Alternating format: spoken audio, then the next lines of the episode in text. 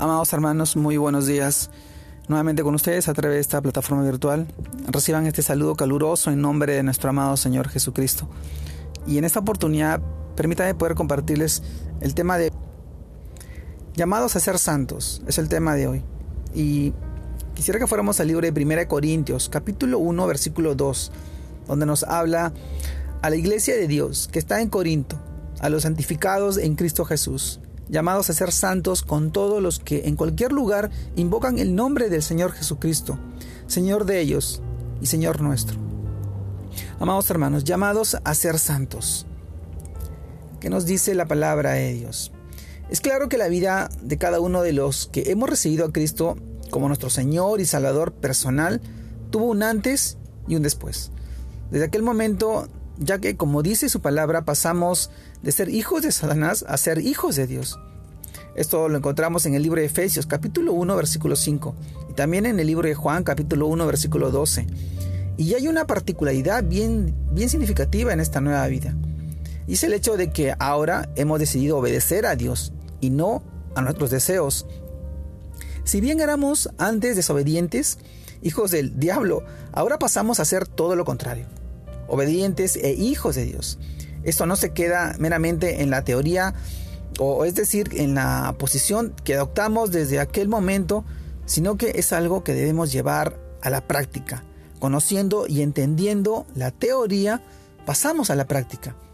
Amados hermanos, en muchos pasajes de la Biblia se nos exhorta a dejar la vida pasada, a morir el viejo hombre y no andar conforme a los deseos engañosos de nuestra carne.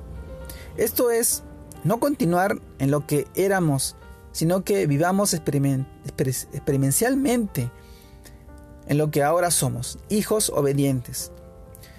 Para hoy el Señor nos tiene un gran mandato. La palabra de Dios en 1 Pedro capítulo 1 versículo 14 y 16 nos dice, como hijos obedientes no os conforméis a los deseos que antes teníais estando en vuestra ignorancia, sino como aquel que os llamó es santo. Sed también vosotros santos de toda vuestra manera de vivir. Porque escrito está, sed santos porque yo soy santo. Y en el versículo que leíamos anteriormente, Pablo se refiere a los miembros de la iglesia en Corinto, como los santificados de Cristo, y llamados a ser santos, con todos los que en cualquier lugar invocan el nombre de nuestro Señor Jesucristo. Así que el mandato claro y profundo del día de hoy es que seamos santos, en toda nuestra manera de vivir para esto, simplemente debemos disponernos a leer la palabra de Dios, a leer la Biblia, cada día, cada día y todos los días y descubrir en ella todos aquellos principios que podemos llevar a la práctica y así vivir como lo que somos, hijos de Dios, santos y obedientes. Amados hermanos, llamados a ser santos. ¿Qué tan qué tan fuerte es la palabra de Dios o qué tan agradable y que nos llena y que nos fortalece y nos, y nos insta a, a, ser santos, pero sobre todo a andar en santidad. ¿Con qué limpiará, con qué limpiará el, nosotros nuestro camino? Con la palabra de Dios. ¿Cómo andaremos en luz con la palabra de Dios? Amados hermanos, ser santo involucra una responsabilidad, pero también un amor. Y ese amor proviene de nuestro amado Señor.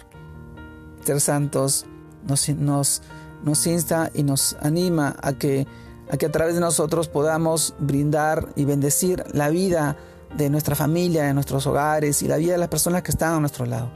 Ser santos va más allá de cualquier principio o carácter o o algo que nos eh, impida ver la, verdad que está en, nuestro alrededor.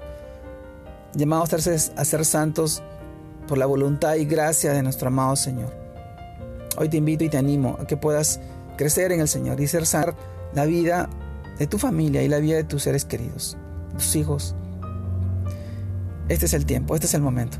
Te mando un fuerte abrazo. Dios te guarde y te bendiga en este día, en este fin de semana y en todo lo que hagas en la, al nombre y por nuestro amado Señor Jesús.